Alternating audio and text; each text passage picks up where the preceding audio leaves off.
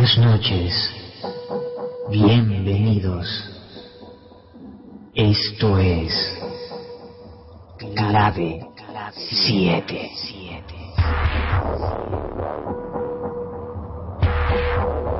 ¿Quieres saber qué son los ovnis?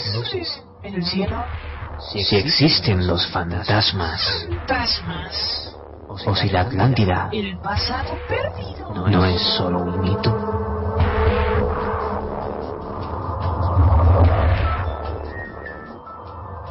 Atreverías a pasar la noche en una casa encantada?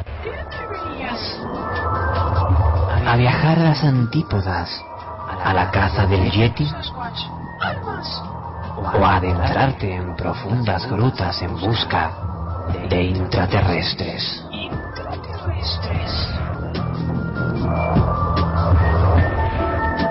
¿Quieres saber si la brujería es real? Conjuros. Si existe la magia? ¿Realmente existen? Entonces, escucha. Clave 7.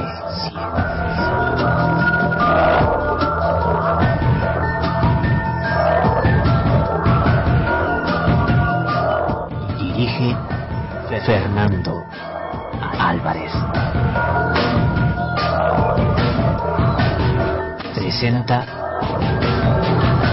Sociedad Atlántica de Investigaciones Parapsicológicas, clave 7.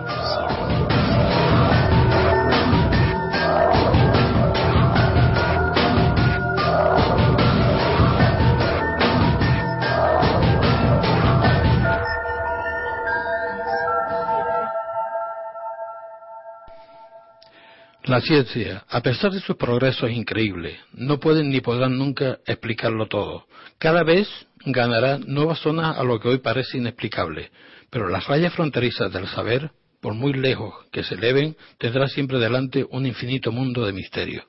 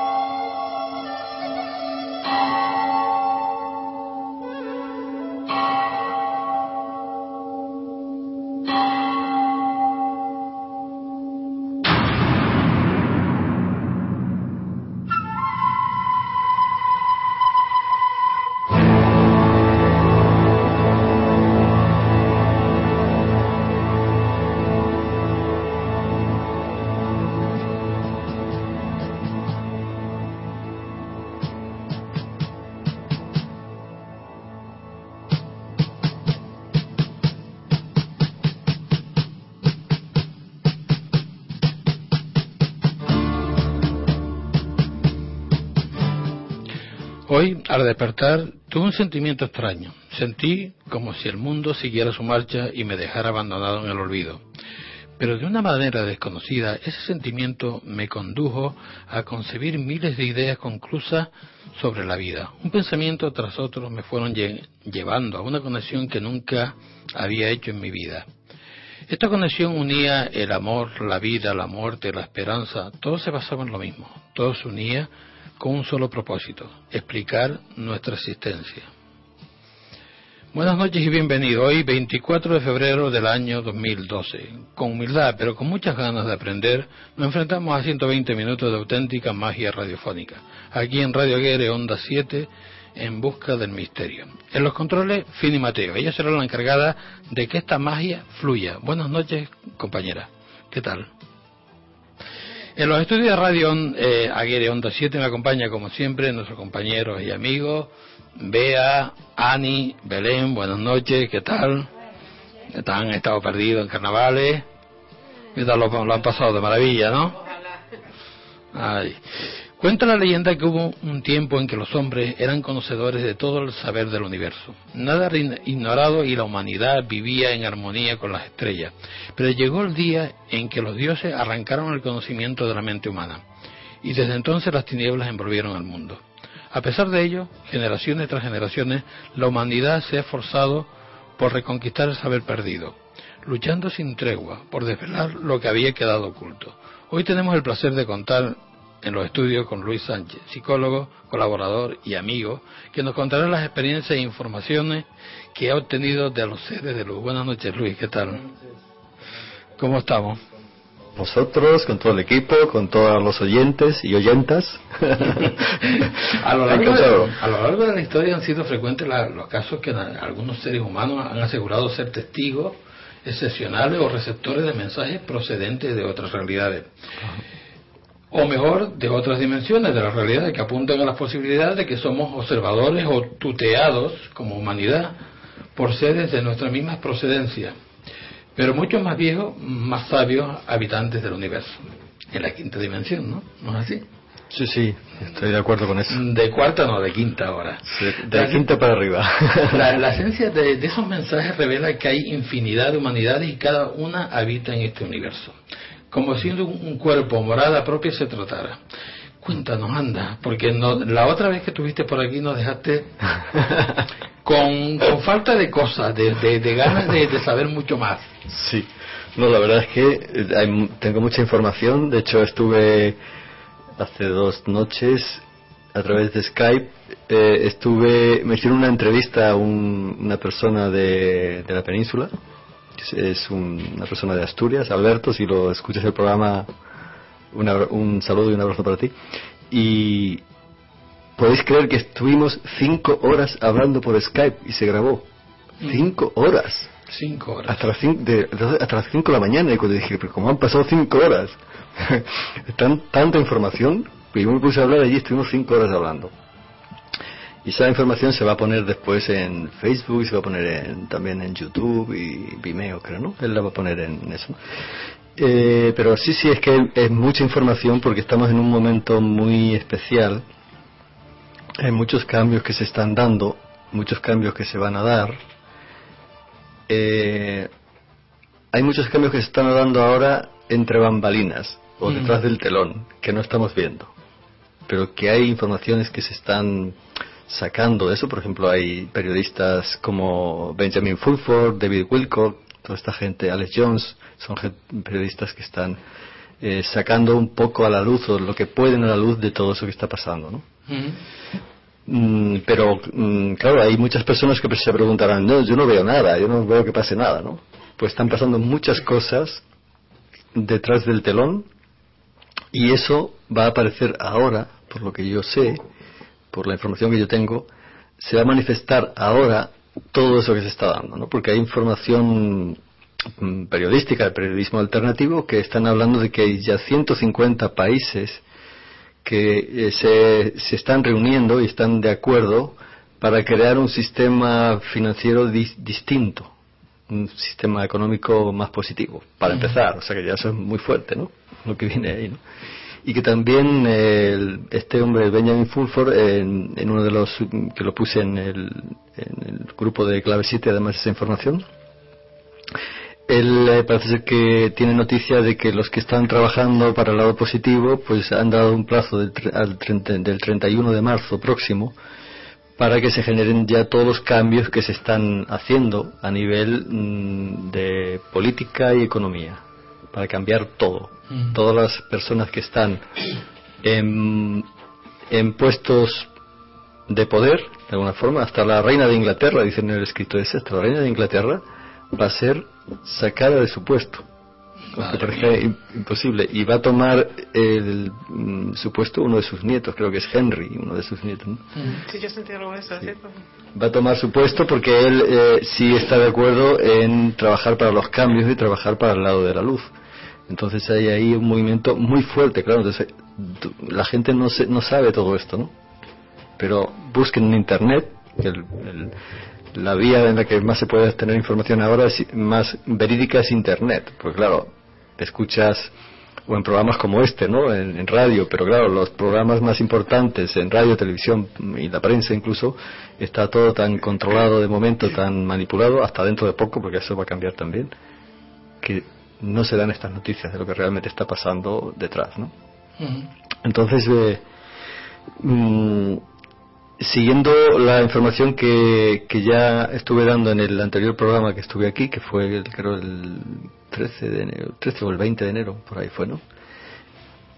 Mm, pues parece ser que todo el plan que hay es que eh, era, ya lo dije en aquel programa, que en el, en el primer trimestre iban a verse ya cosas importantes habrán sucedido, digamos, detrás del telón o entre bambalinas, ¿no? Están sucediendo. Pero eso ya se va a manifestar.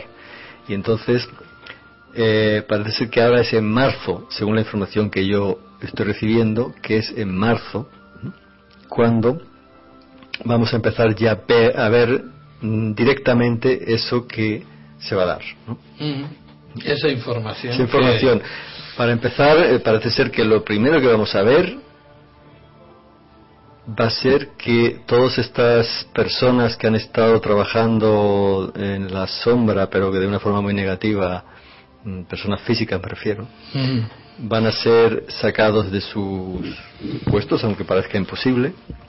Te refiere al club Bilderberg, ¿no? Bilderberg, Illuminati, todos estos van a ser sacados de sus puestos y eh, van a ser llevados a un lugar seguro porque luego se les va a llevar a un juicio para que respondan ante todas sus sus crímenes y sus, sus barbaridades, las barbaridades que han, que han creado en el planeta. Van a tener que responder ante eso.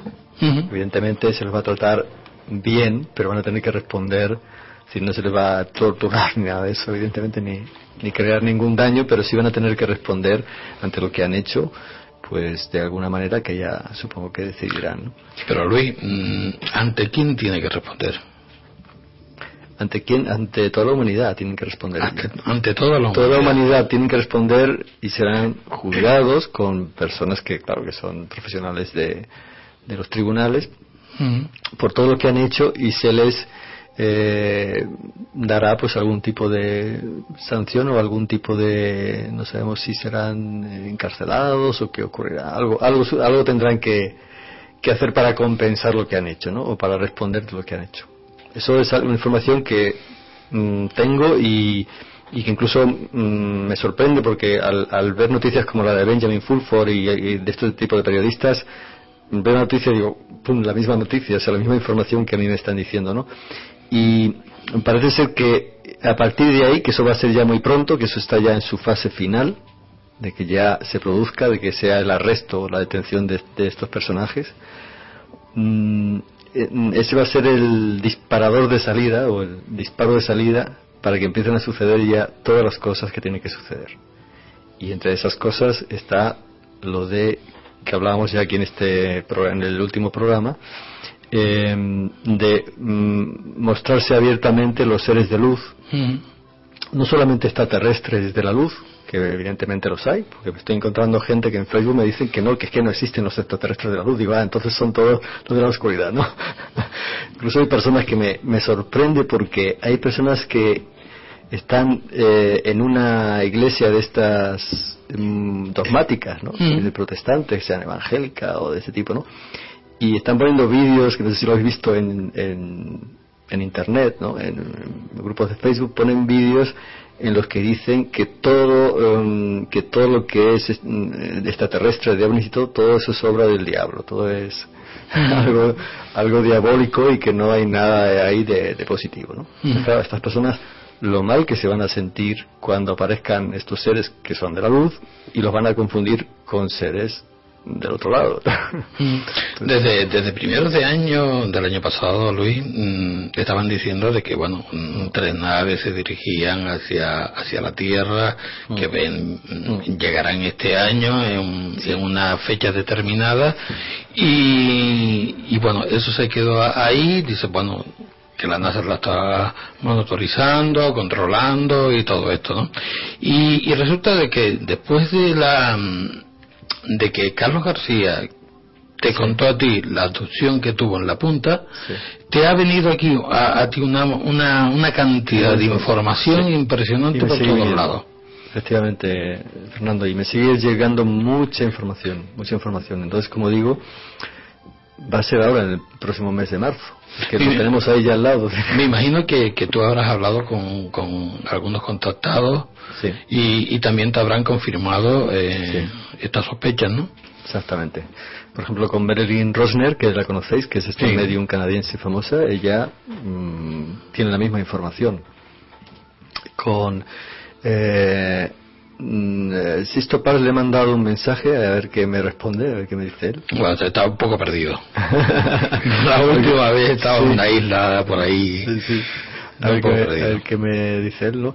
Pero sí, he hablado con gente que, que son, que son eh, por ejemplo, Carlos García, que él es un contactado, y él también el otro día por teléfono me dijo, sí Luis, va a ser en marzo. A mí me están diciendo que va a ser en marzo. Va a ser en marzo. Mm. Y entonces lo que se va a manifestar no son solamente, son seres de luz, no son solamente seres extraterrestres que son de, de otras civilizaciones, sino que también van a ser maestros espirituales, porque hay como tres, tres, eh, tres partes en esa manifestación, ¿no? los seres espirituales o los maestros espirituales que están en dimensiones espirituales, seres del espacio extraterrestres que son de luz y que además ellos todos trabajan en conjunto, o sea que no, no tienen separación, ¿no? Y luego los vamos a poder también ver a los seres intraterrenos, los que llaman de agartianos del reino de Agartha, ¿no? Ellos también van a mostrarse porque están en quinta dimensión y nos van a contar mucha información sobre la Tierra que no conocemos porque ha sido ocultada. ¿no? Y ellos tienen toda esa información. La, la vez anterior, eh, mis compañeras se quedaron con, con ganas de preguntarte muchas cosas, porque claro, a- a- al- el cambio a la quinta dimensión supone un, un cambio también para la, para la humanidad. Sí. Entonces, ellos querían preguntarte algunas cosas. Y por ejemplo, eh, ¿cómo se va a producir ese cambio? ¿Cómo nos vamos a pasar a esa quinta dimensión? Eh, ¿Físicamente? ¿Espiritualmente? ¿Tendremos que morir o cómo va a ser ese no, no, cambio? No, es físicamente, por la información que yo tengo, va a ser físicamente y nuestro cuerpo se va a transformar en un cuerpo luminoso. Vamos a tener un cuerpo mm, más perfecto que el que tenemos ahora, es decir, como que nuestro cuerpo no es que se vaya a morir, sino que se va a transformar, como si fuéramos de oruga a mariposa, ¿no? Ah, Y cuando ellos lleguen, mm, a ver, ¿cómo, cómo van a venir hacia nosotros ellos? ¿Cómo se van a manifestar? Eh, Los seres de luz. Sí, sí. dices. Se van a manifestar físicamente. Se van a ma- manifestar físicamente dentro de poco para ayudarnos en este proceso de paso a la quinta dimensión. Porque parece ser que lo primero que ellos tienen que conseguir, con, evidentemente con nuestra ayuda, porque somos nosotros los que tenemos aquí la voz cantante en la tierra, puesto que estamos aquí, ¿no? Pero ellos vienen como invitados nuestros, que son de nuestra familia estelar, en definitiva, los conocemos de sobra, aunque nos hemos olvidado. Eh, mm, son, vienen como invitados y como familiares nuestros a hacernos la visita, venga, a ver en qué os podemos ayudar, ¿no? Es como si ahora viene alguien de la península que es un familiar y mira, pues, vengo aquí a ayudarte en lo que estás haciendo, ¿no? ¿Pero que va a ser como una especie de un colegio o no estemos conjuntamente o, o individualmente? ¿Cómo va a ser eso? Es que lo, lo que no entiendo yo como... ¿Tú has visto la película de los niños? ¿Nos meten en un hangar?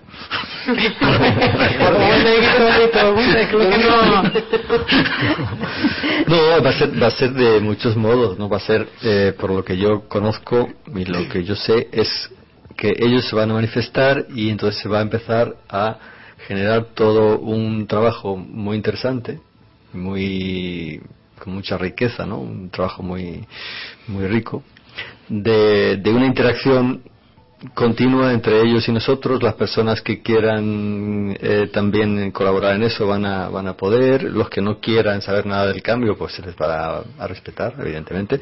Entonces va a ser un trabajo de primero cambiar las bases de nuestra sociedad para que mm, tengamos una base ahora positiva a todos los niveles, a nivel económico, a nivel educativo, a nivel de salud, a todos los niveles, y ya desde esa base vamos a poder pasar más fácilmente a la quinta dimensión, porque no podemos pasar con el caos y el desastre que tenemos ahora, evidentemente. si la gente, hay gente que lo está pasando mal incluso para poder comer porque no llega a fin de mes, ¿cómo va a poder pasar con esa angustia a la quinta dimensión? No se puede, ¿no? Entonces, primero hay que armonizar todo y poner todo en orden, ¿no? Eh, Luis, pero mm, el planeta se va a respetar, es decir, eh, vamos a seguir viviendo en esta tierra. Sí, El cambio va a ser, pues, a nivel espiritual, sobre todo. Y a nivel físico, Y a nivel físico, A espiritual y físico. A todos los niveles, va pero, cambiar todo. pero vamos a seguir teniendo nuestros trabajos, vamos a seguir estudiando, va la Tierra va a ser igual. Eh, La organización de todos, Va, a ser diferente, va a ser diferente porque em, vamos a poder trabajar en realmente en lo que en lo que va con nosotros. Quiero decir, si la- hay muchas personas que están trabajando en están en un trabajo porque tienen que ganar dinero para poder subsistir. Claro. Pero a muchos de ellos no les va ese trabajo, no va con ellos, no les gusta el trabajo. Entonces se va a dar, eh, se van a dar las circunstancias para que las personas puedan mm, trabajar en lo que realmente es lo suyo, que coincide con sus dones y sus capacidades. Entonces, en ese sentido va a ser una sociedad armónica, porque cada persona va a aportar sus dones y, entonces no va a ser el trabajo como lo tenemos ahora, va a ser un trabajo de pocas horas y dedicar mucho tiempo a disfrutar, a la cultura, al arte, al, al intercambio de unas personas con otras, de, de hablar y de, eh, que de hecho se escucha mucho eso ahora, ¿no? De, de gente que está realmente eh, revolucionado. Ay, estoy haciendo esto, pero es que siento la llamada a hacer lo otro y, y como Sí. que más que nunca están poniendo empeño en eso, ¿no? En, en encontrar ese, Eh, ese camino. el- Sí, sí. ahí eh, me, me imagino que con todos los contactados que ha tenido son gente ya adu- adulta, estamos hablando de personas adultos, ¿no? Sí. Pero, ¿y en los jóvenes? ¿Tú has notado cambios en los jóvenes? ¿Han llegado a ti jóvenes? Sí, sí, sí. De hecho, no solamente jóvenes, sino también niños, adolescentes, jóvenes de todas las edades me están llegando y a veces me cuentan cosas que me quedo, vamos, pasmado, ¿no? Por ejemplo, voy a contar ejemplos, ¿no? El otro día, una niña de tres años, que es hija de una amiga mía, una amiga que tengo de hace poco tiempo, la niña no había estado nunca en, en mi casa, ¿no? En mi casa que tengo allí el despacho también para la consulta, ¿no? En una zona de la casa. Y entonces eh, la niña llegó con la madre y cuando vio mi despacho la niña, con tres años, ¿eh? Dijo, mamá, este es el cuarto de los tiempos. El cuarto de, De los tiempos. Claro, porque trabajo con regresión. Ahí se mueve el tiempo continuamente. Estamos viajando en el tiempo continuamente. Este es el cuarto de los tiempos, con tres años. O sea que- Pero la niña tenía información de la madre, la madre le había hablado sobre Nada, el tema de la regresión. No, no, nada, nada. Sino de repente la cría llegó allí. Con tres años que debe hablar de la regresión, imagínate, con tres años. No, ella, ella es una niña muy especial, es una niña. Otra, otra información, por ejemplo, el otro día, con una mm, joven adolescente de 17 años. Ella está viniendo por un problema que tiene personal, de dificultad de adaptación a su, al instituto y tal, porque es una, es una adolescente, es una chica muy intuitiva y con una altísima sensibilidad. Muy buena persona además, ¿no? Y entonces eh, el otro día estábamos hablando de sus problemas y trabajando con ellos y al final de la sesión, sin ella saber nada de esto, de esto en lo que yo estoy ahora con toda esta información, me dice, oye Luis, yo he tenido un sueño eh, y necesito contártelo, ¿puedo? Digo, sí, claro, cómo no. Dice, es que me tiene muy preocupada. Y entonces me cuenta el sueño y me dice que en el sueño veía, dice, es que en el sueño veía muchas naves que venían a la Tierra, dentro de las naves había unos seres muy agradables y bajaban a la Tierra y entonces todo en la Tierra cambiaba. Todo, todo. Dice, pero es que todo cambiaba. Así, ¿no? Dice, y después eh, em, la gente veía a estos seres en la televisión, porque estos seres estaban hablando en televisión, estaban contando cosas importantes en la televisión, y la gente los veía, y la gente se quedaba muy sorprendida, diciendo, pero ¿cómo puede ser si estos no existían? Pensamos que no existían, y la gente se quedaba muy sorprendida. Entonces ella me dice, y claro, me tiene muy preocupada, dice, porque estoy pensando que a ver si me estoy volviendo loca, ¿no? Le dije, no, mira, no te estás volviendo loca sencillamente esto va a ocurrir por la información que yo tengo y lo que está ocurriendo es que durante el sueño nos están en- en- entrenando y dándonos esta información a muchos, a mucha gente, para que cuando ocurra lo veamos como algo más normal. Es decir, que cuando, lo, cuando ocurra, como estamos ya teniendo esa información durante el sueño, eh, vamos a tener muchos una sensación de, ah, esto ya lo he vivido. ¿Eh? Esa sensación de, ya- de ya vi, ¿no? De, de lo ya vivido. Esto ya lo he vivido, o sea que no pasa nada, esto es normal. Luis, de- desde el chat nos preguntan que si esto tiene algo que ver con el, con el apocalipsis anunciado y todo esto, ¿no? Eh, tiene que ver, pero no no del no el apocalipsis con la interpretación negativa que algunos han hecho, ¿no? La, la palabra apocalipsis significa revelación. Y entonces lo que va a ocurrir este año va a ser una montón de, de- revelaciones que se van a dar a partir de que estos seres, los seres de luz, ya eh, aparezcan y empiecen a a relacionarse con nosotros, una de las cosas que se va a dar muy fuerte es una revelación, o muchas revelaciones, mejor dicho, de toda la información que se nos ha ocultado sobre la Tierra, sobre la historia de la Tierra, sobre la galaxia, la historia de la galaxia, sobre nosotros quienes somos realmente y por qué hemos venido aquí, a este planeta. Todo, o sea, toda la información. Además ellos me han dicho a mí, es que todo lo que luego la gente quiera preguntar, todo va a ser contestado. Aunque haya que explicarlo cien veces. Pero toda la gente va a tener toda la información. Y todas las preguntas van a ser contestadas. O sea que va a ser una maravilla, ¿no? Entonces, Mm. desde ese punto de vista, Apocalipsis sí, pero revelación y cambios positivos. No va a ser un desastre, un cataclismo. Ellos dicen que no va a haber ningún cataclismo global, que sí, habrá algunas zonas, como está pasando ahora, ¿no? O un poco más en algunas zonas de terremotos y zonas así donde habrá dificultades, pero que se nada más se nos va a avisar luego en qué zonas, cuidado, en qué zonas no hay que estar porque va a haber tal terremoto, o sea, hasta eso nos van a avisar. Los que no tengan que estar allí no van a estar. Pero claro, mm, yo me pregunto, Luis, porque, bueno, lo digo a, a todos porque estamos en tertulia, eh, si cambiamos eh, el nivel de vibración, tanto eh, el, el planeta Tierra, porque tiene una información acumulada desde hace muchos siglos, y el ser humano también la tiene, cambiamos a otro, a otro estado de vibración, también tenemos que cambiar. Eh, cambia todo. Todo. Eh, todo. Eh, la masa de la Tierra se desplazará a otra, me imagino, a otro sistema solar. Mm, No, ah, nuestro sistema solar se desplaza a otra zona de la galaxia. ah, bueno. todo el sistema solar y todo el sistema solar nuestro se va a transformar. Y ese traslado, ese, mm, ese cambio, Sí. ¿no supone algo eh, negativo para la Tierra? No, al contrario. Es, es, es Mm, positivo. ¿Va a ser a una velocidad luz? No, va a ser, eh, bueno, la velocidad ya no sé, ¿no? Pero quiero decir que nosotros vamos a, eh, lo vamos a, a poder mm, asimilar bastante bien, porque por eso viene esa burbuja que está viniendo del centro de la galaxia, que los científicos la, han- la han detectado, o sea, no es una teoría, ¿no? Viene una burbuja como de una especie de nebulosa, ¿no? Pero que es una burbuja así de un color como rosado, de un color rosado tirando a violeta. Y esa burbuja, algunos la llaman burbuja de rescate inter- interdimensional, es decir, que esa viene justo para protegernos a todo nuestro sistema solar, que nos va a envolver en el momento en que pasemos por la zona nula del cinturón de fotones, que va a ser al final, sobre el final de este año, ¿no?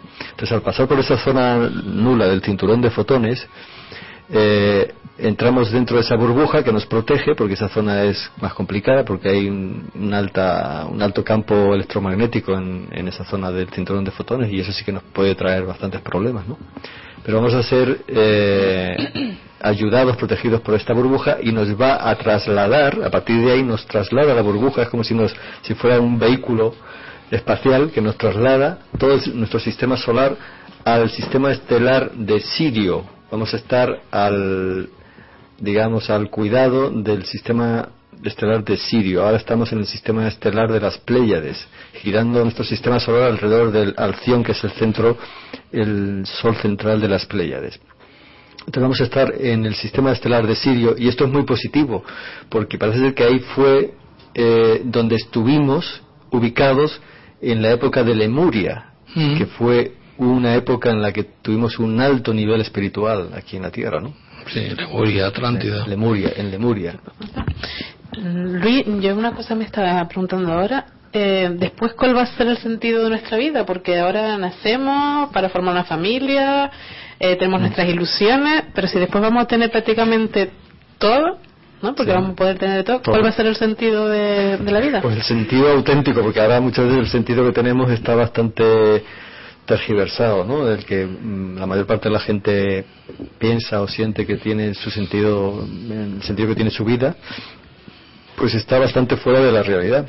Vamos a vivir la auténtica realidad y el sentido de que somos seres elevados, seres de luz, seres espirituales que hemos venido aquí a experimentar y evolucionar. Y ese sentido lo vamos a tener. Entonces vamos a disfrutar ya en la quinta dimensión de todo eso, es decir, de, de ya sabemos quiénes somos y sabemos que tenemos que disfrutar de nuestro planeta y del universo. Y vamos a poder eh, hasta poder investigar y explorar zonas del universo como ahora cogemos el avión de aquí a, a- a la península o a Europa o a Mm. cualquier lado. es decir, De los trabajos que, que has realizado y de los mensajes que has recibido, eh, a la gente parece que le interesa bastante este tema. ¿Tiene alguna relación con, con las profecías mayas o alguna cosa de esta?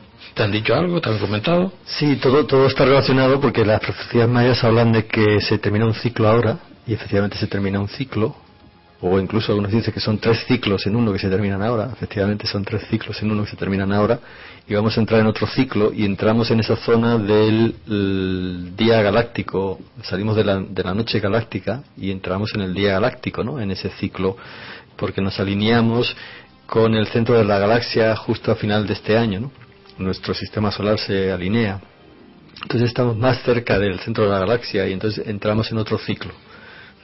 Entonces todo eso tiene, tienen, claro, todo tiene, todo tiene que ver. Incluso lo del Apocalipsis tiene que ver. El otro día yo en una conferencia que di eh, eh, hablaba sobre esto también del Apocalipsis y, y les decía a la gente es que lo que se hablaba del juicio final eh, en realidad ha sido mal interpretado porque en realidad se refiere a que vamos a tener que tomar la decisión cada uno individualmente en este año de si queremos pasar a la quinta o no queremos pasar a la quinta.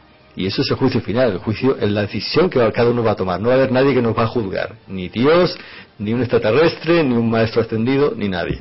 Somos nosotros los que vamos a tomar la decisión. Y eso es el juicio final. Y eso es lo que, por ejemplo, Jesús, Jesucristo decía de que los justos heredarán la tierra, porque serán los justos, la gente de buena vibración, los que estarán aquí en la tierra. Los que no tengan esa vibración no podrán estar porque ya no permitirá la tierra eh, mantener a nadie que esté en otra vibración más baja. Entonces, eh, todo tiene, es verdad que todo lo, que han hablado de diferentes culturas, maya, los hopi, de otras muchas culturas, tiene relación mm, a- con este momento, porque es un momento crucial.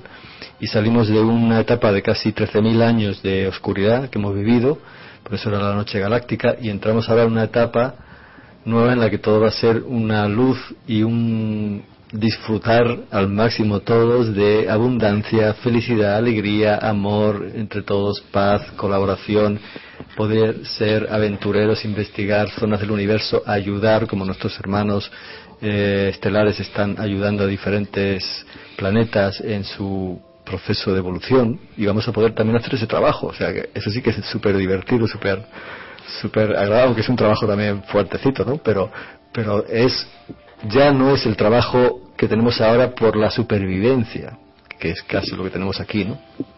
Sino va a ser un trabajo ya de, de una vez graduados, es como uno cuando va a la universidad, se gradúa y ya es otra cosa, empieza a trabajar en algo, empieza a tener dinero, empieza a tener una vida independiente, ¿no? Pero hasta que no te gradúas, pues estás ahí tirando como puedes, ¿no? En, en los años 76 y 80, no sé si ellas se acordarán, yo es que me vino a la memoria ahora, ¿no? Eh, se decía, había una contactada en México que se llama Marla, que decía que nuestro amigo Antar Será, el Maitreya Antar Será. Antar Será, eh, y el Consejo de los Doce no, no enviaría, enviaría en un tiempo determinado una clase de, de, de mensajes que, que bueno que para la humanidad era muy bueno ahora se- será la fecha eh, que ellos dijeron en- para Sí, sí, es, sin duda es ahora, es este año el año clave para todos esos cambios que se van a dar, ¿no? Y con el tema de Astar Serán y la Federación Galáctica, ahí hubo también, ahí la oscuridad se metió hace unos años y empezaron a dar mensajes falsos para que la gente después no creyera en la Federación Galáctica. ¿no? Tengo varios mensajes de eso, eh, de eso sí. Sí, muchos mensajes que yo hace unos años los leí a veces en algunos en internet y yo decía esto me suena horrible, esto no esto no tiene ni pies ni cabeza, no, lo que decía. no, no tenía ni No pie tenía ni ni cabeza. cabeza. Lo único curioso es que eh, cómo, cómo aparecían esos mensajes. Era, era lo curioso, porque mm, no sé si tú te acordarás, en, en SAI, con la Sociedad Atlántica de Investigaciones Parapsicológicas, se hacía la Ouija y te decía, vayan a tal sitio y en el, en el kilómetro tal de la, del Teide, en, en tal piedra hay un mensaje. Ibas allí y encontrabas un, un- un mensaje plastificado que no tenía sentido ninguno, porque, bueno, es que nadie tenía sentido, pero el sentido era que te lo decía la Ouija. Ese era el misterio, ¿no? Pero no tenía ningún sentido. Sí, que tú, sabes que hay, hay, hay- ha habido y hay todavía interferencias, ¿no? De que eh, los que quieren confundirnos, los seres de la oscuridad que quieren confundirnos, pues han hecho, hacen todo lo que pueden y ahora están también intentando, porque ya saben que les queda poco, Están haciendo ahí su última eh, faenita, ¿no? o faenitas las que pueden. Pero eso de la Federación Galáctica eh, mm, me ha sido muy curioso porque he comprobado ahora contactando con mucha gente en Facebook que hay mucha gente que tiene una visión negativa de la Federación Galáctica. No, eso es una, eso es de, de los oscuros que, que han creado ese montaje y tal, o eso no hay que creer porque eso es todo mentira y tal. Y yo he comprobado que no, es decir, que efectivamente eso se manipuló, ha sido manipulado hace unos años para crear esa esa visión negativa en la gente de la Federación Galáctica. Pero ahora hay unos canalizadores que me parecen fantásticos y que son el Greg Giles o el Mac- Mike Kinsey, todos estos que están eh, haciendo canalizaciones de la Federación y que tú lees esos mensajes y te das cuenta que son unos mensajes con calidad, con mucha calidad y con mucho sentido, es decir, tienen total, total sentido. A mí me resuena totalmente. Entonces, esos mensajes, yo de verdad recomiendo a la gente que los lea y que los sienta en su interior, en su corazón, porque son mensajes auténticos.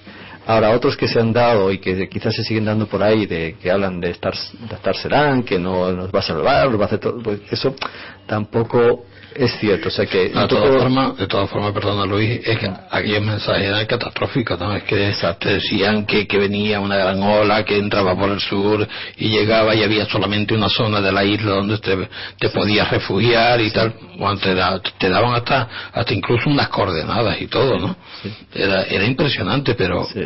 a a mí lo que me, me, me resonaba, me, me sonaba curioso es que eh, te dijeran a, a través de la Ouija dónde estaba ese mensaje y que estuviera allí. Claro. Eso era lo curioso, ¿no? Claro, porque lo hace. Claro, es que los seres del, lado- del otro lado, del lado oscuro, también utilizan, ¿no? Para Curioso. dar mensajes y, y confundir a la gente y que luego la gente ya desconfíe. Ya, que no es que tú llegabas allí, levantabas la piedra, veías aquello y dices, oye, ¿esto qué es? Claro. Te volvías loco, ¿no? Claro. y, además, y, además yo, y además recuerdo algunos de esos mensajes de, de eso de la Federación Galáctica o de Astar, etcétera, hace unos años que decían vamos a quitar eh, a George Bush de- del puesto y vamos a poner a no sé quién decían ¿no? Mm. y ya lo decían hace unos años ¿no? pero luego era No, no, mentira pero además es que- daban fechas incluso- daban fechas decían eh, Es que tal a- fecha vamos a aparte de darte ese ese mensaje, es que jugaban contigo, porque yo estaba en el coche a veces y, y te movían en el coche, tú salías, mirabas, no veías nada, Claro. se- te, entrabas en el coche y volvías otra vez como si fuera, si estuvieran eh, moviéndolo, la- ¿Tío, ¿esto qué es? Estarías para eh, por ahí pitando y esto qué es? según miedo.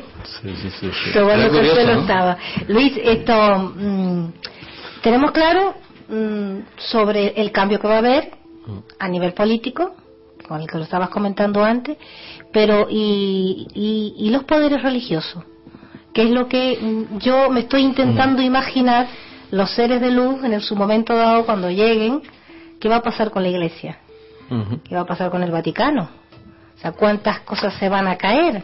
Todo eso se va a caer, claro, porque es que eh, ya eh, es- esos, esos sistemas religiosos que están anclados en, en, unos, en unos esquemas ya muy anticuados, todo eso va a caer, porque realmente ahora, con todos los cambios que va a haber, la gente va a saber realmente qué hay detrás de cada organización. Y, por ejemplo, el del Vaticano, evidentemente lo que hay detrás no es algo muy bueno, que digamos, ¿no? No, y de hecho, y de hecho ya se están, Ya se están viendo cosas. se están viendo cosas y están diciendo de que, que vamos, que, que haya mano negra ya en el propio Vaticano, ¿no? Que van a haber Claro. unos cambios ya y además como Sí. muy malos, ¿no? Pero a mí me Sí, sí, preocupa e- ese, e- ese tema porque yo veo más factible el cambiar la humanidad eh, a nivel político que cambiar la humanidad a nivel religioso. Que hay, llevamos muchos siglos con la religión metida dentro de nuestra Mm. cabeza, ¿no? Entonces Sí, no sé pero bueno, hasta qué punto. eh, depende de las personas, ¿no? Hay personas que están muy metidas en ese ámbito religioso y quizás les va a costar más salir, ¿no? De ahí o, o abrirse. Y el que no quiera salir, el que se niega a salir Pues ¿Qué es lo que se podría llegar le a pasar? Se le respeta nada más, se le respeta. y sigue ahí.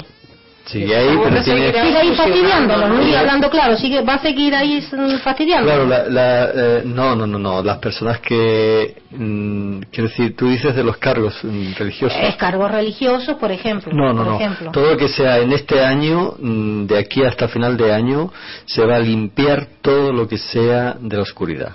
Entonces, todos esos cargos que están trabajando eh, para esa oscuridad, todo eso va a ser sacado, ¿no? Y se van a ir cambiando, por eso hablábamos antes de este mensaje que daba el Benjamin Fulford, hasta la reina de Inglaterra, que todos sabemos que es una persona que trabaja para el lado oscuro, algunos dicen que es reptiliana, como David Icke, pues va a ser sacada de ahí y va a hacerse cargo de, ese, de esa estructura, digamos, de la monarquía, pues el, el nieto que mm, está de acuerdo en, en- en cambiar todo eso hacia algo positivo, ¿no? Y eso sucederá en la iglesia igual, que todo se cambiará y en este año para que la iglesia o lo que si hay alguien que quiera llevar eh, la iglesia hacia algo positivo y hacia los cambios se llevarán pero luego después cuando estemos en quinta dimensión ya las religiones no hacen falta desaparecen porque todos vamos a tener la conexión directa con la fuente con Dios. Desde nuestro interior vamos a tener la conexión directa con lo cual ya no hace falta que nadie venga a decirnos quién es Dios cómo hay que creer en Dios qué hay que hacer y o cómo es Dios, ¿no? Como que queremos, como o hemos Dios. creído imaginárnoslo. Exacto. Ya eso no va a hacer falta. Entonces eso va a desaparecer. Va a ser, en lugar de religiones, lo que va a haber va a ser una vivencia espiritual permanente. De sentir un amor y una paz en nuestro corazón enorme y una conexión directa con el Creador enorme. Pero ¿qué es exactamente la fuente, Luis? La fuente de toda creación, la fuente de energía de amor del universo, la fuente de la inteligencia, como lo quieras llamar. Pero eso es energía, es como un núcleo de energía. Es como el, el, el motor central de la energía, eso es, ¿no? que solamente lo vamos a poder experimentar, claro, desde la- con la parte intelectual es muy difícil entenderlo, ¿no? con nuestra mente racional, pero cuando, en la medida que tú lo sientes en tu corazón, ya sabes lo que es, ¿no? Un estado de conciencia sientes- pura y... Sí, un- cuando tú sientes un amor muy grande, todos lo hemos sentido alguna vez en la vida, ¿no? O muchas veces. Sí, las, Un amor muy grande, muy grande. las madres, es- sobre todo, eso ¿no? Las es, madres. Claro. Pero ese, un- ese amor que tú sientes grande en tu corazón en momentos determinados, esa es la conexión que tienes con la fuente. Y el que no quiera cambiar, me imagino que será trasladado de, de este planeta a otro. a ¿no? otro de tercera dimensión donde tendrán que estar esta es la faena, otros 13.000 años, encarnando vida tras vida, viviendo manipulación, eh, pobreza, guerritas, eh, eh, peleas, eh, penalidades, pues todo eso. Entonces, eso es una gran faena, por no decir otra palabra más fuerte, ¿no? es una gran faena de tener. Pero bueno, habrá personas que necesitarán seguir experimentando eso, porque también hay almas jóvenes aquí en este planeta. Y en este planeta tenemos almas muy diversas, porque hay almas jóvenes y hay almas muy viejas también. ¿no? Entonces, las almas jóvenes, algunas podrán hacer el cambio, harán un esfuerzo, harán el cambio, pero habrá otras que no, porque no están preparadas y tampoco quieren eh, salir de sus esquemas. ¿no? Entonces, esas almas seguirán experimentando con la tercera dimensión, pero no pasa nada, es decir, tiene que estar otros ¿Y, 13.000 Luis, años. ¿Y cómo sabemos nosotros que estos seres realmente vienen para, para nuestro bien y no es para, Mm. para mal? Porque igual Mira. nos pueden estar engañando también, digo yo, no sé. Ya, pero eso lo vamos a sentir claramente, porque precisamente ahora, antes de venir aquí al programa, he estado trabajando con una persona que siempre a través de esta persona, que es una mujer joven encantadora, eh, siempre me dan mensajes cuando viene, esta persona viene de, de- de otra isla y cuando viene siempre al final dan algún mensaje. Y precisamente un mensaje que era algo que quería dar en este programa también, eh, que ya la anterior vez que ella vino me dieron un mensaje y hoy lo han, lo han eh, extendido ese mensaje. ¿no? Ese mensaje es que, eh, como ya habían dicho ellos antes, el día 1 de febrero de este mes nos invitaron a hacer una meditación, que muchos la hicimos. Sí. y que ellos decían que a partir de ese día empezaba la etapa o el tiempo de los grandes cambios. Efectivamente esos cambios se han estado dando, pero detrás del telón. Esos cambios. Ahora se van a empezar a dar en marzo de una forma ya que lo vamos a poder ver. Entonces ellos me, me dijeron el otro día que, que eso, que iba a ser en marzo, que, y además me lo dijeron de una manera muy clara y muy rotunda, hasta esta persona entró, entró en un estado más profundo de relajación, que hasta luego casi no se acordaba, no se acordaba mucho de lo que había dicho. Para decirme de alguna manera muy clara muy contundente estos guías, me decían, eh, eh, cré- créenos Luis que esto va a ser en marzo tener paciencia, tener esperanza que esto va a ser en marzo. Todo va a cambiar. En marzo vais a ver cosas sorprendentes. Y nosotros vamos a manifestarnos.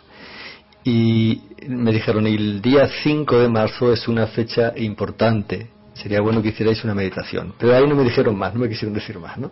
Y ya hoy sí me han dicho.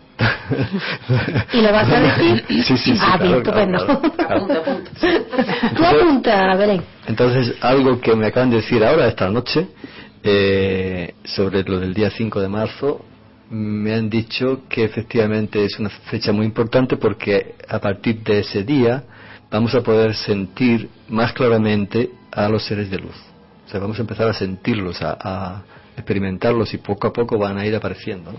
Pero sentirlos, ya incluso hay gente que a mí me está contando que tienen la sensación de una sensación de que tienen ahí a los seres al lado, o sea, como que antes no lo sentían y ahora lo están sintiendo, incluso más, y a mí me pasa igual, yo ahora siento como que tengo más, ¿no? A cada lado, como que llevo ahí un equipo, un equipo A y el equipo B enorme ahí, en cada lado, ¿no? Y, pero que se ha aumentado el equipo y efectivamente es porque ellos están acercando más a nosotros y están aumentando en, en cantidad y en, cantidad y en, y en el trabajo que están haciendo. Entonces, lo que me han dicho es eso, que, que es bueno que hagamos, el- todas las personas que quieran una meditación el día 5, para mm, precisamente eh, transmitir una luz desde nuestro corazón, una luz y un amor al planeta Tierra y agradecer todo esto que viene ahora, ¿no? Que ya lo que hicimos el día 1 de febrero, como que le llegó a la Tierra esa energía, que le llegó a la Tierra y le ayudó mucho a la Tierra. Entonces, ahora también sería bueno que el día 5 lo hiciéramos. ¿no? ¿Hay alguna hora determinada No, para no, hacerla o, vale a cualquier hora Cualquier del hora. día? Por la noche mejor. Si es por la noche mejor, pero no, eh, no hay hora. Si es por la noche mejor. Y entonces eso, con eh, mandar luz al planeta y agradecer todo lo que viene ahora. Y entonces a partir del 5, del día 5 vamos a empezar a notar cada vez más cosas, ¿no? Más a los seres de luz. No sé si eh, ya empezaremos a verlos o será pasados unos días, ya eso no lo sé, pero como que va a ser algo como gradual, como vamos a empezar a, a sentirlos, a palparlos más, ¿no? Cada vez. Mucha gente lo va a sentir. Y que a partir de ahí, ellos me han dicho esta noche mismo, a partir de ahí vamos a sentir una paz y un amor enorme. Y la gente va a experimentar una felicidad enorme a partir de ese día. Luis, déjame ser mm, abogado del diablo. Venga. Yo me imagino Venga. que habrá personas que, que nos estarán escuchando y, Y dirán, y- y- ¿en qué se basa todo esto? Y si realmente no pasa nada, Vale.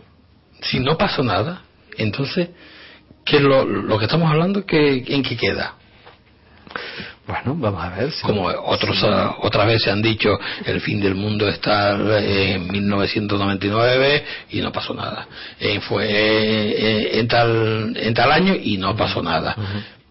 ¿Por qué ahora este año? Bueno, yo voy a decir una cosa sobre eso. Eh, yo llevo 20 años, llevo 30 años de profesión y llevo 20 años de esos 30 años, los últimos 20 años, ellos me han estado hablando a través de montones de experiencias y me siguen hablando, montones de experiencias diferentes. Me han ayudado me han enseñado un montón de cosas, no solamente a través de personas que venían a, que vienen a la regresión, sino a través de sueños, a través de experiencias que he tenido por todos lados, de eh, cuando estaba en meditación o cuando iba a algún sitio, experiencias de todo tipo, gente que me empezaba a dar información, pero sin regresión, que nos veíamos en algún sitio, amigos o conocidos. Quiero decir que eh, me han estado dando información y yo he comprobado que en estos 20 años toda la información que ellos me han dado, todo se ha cumplido. Incluso temas personales míos de mi familia me han dicho temas concretos que iban a ocurrir, como por ejemplo uno de mis hijos que, que, no estaba conmigo y me dijeron, y bueno, y según estaban las cosas, era imposible de- a nivel legal, ¿no? Porque era de, de un, una pareja que yo tuve hace muchos años y que tuvimos ese hijo y luego nos separamos y esta persona pues eh, se trastornó y, y entonces estaba el tema legal imposible. Yo intentaba mm, que mi hijo eh, tenerlo no porque le veía que estaba mal porque esta persona mm, se puso mal emocionalmente y no quería recibir ayuda. Y entonces estuve luchando y según mi abogado decía, no, esto no se puede hacer nada, es que según está la cosa, no, no se puede, ¿no? Por más que eh, pusimos todo tipo de... Bueno, pues ellos me decían, los guías, no te preocupes, Luis, esto desde hace muchos años, ¿eh? No te preocupes, que tu hijo va a estar contigo. Y eso va a llegar en un momento determinado, tú lo vas a ver. Según todo lo que, lo que había en ese momento, es imposible, incluso a nivel legal, dicho por mi abogado. Mira, esto es imposible. Bueno, pues después se dieron unas circunstancias, pasaron nueve años, ¿eh? Y cuando pasaron esos nueve años, se dieron unas circunstancias de tal manera, que ya sería largo de contar, que todo se dio la vuelta y mi hijo está conmigo desde hace seis años. Desde el año 2005 está conmigo. Sí, Luis, no- nos preguntan desde el chat, un saludito para todos ellos, que, son fantásticos, siempre están ahí, incondicionalmente, y hay bastantes. Eh, si este anuncio se hará para todo el mundo en general o para solamente los que están conectados con el misterio, en sintonía con el misterio. Eh, se va a ver un anuncio mm, de cuándo aparecerán los seres de una manera ya más clara, por ejemplo, los seres que son nuestros hermanos del espacio. Ellos, pero ellos van a dar un anuncio en, los medios de comunicación que se van a liberar. Un anuncio para que llegue a toda la gente. Incluso qué inteligentes son, porque algo que me han contado que van a hacer, ¿no?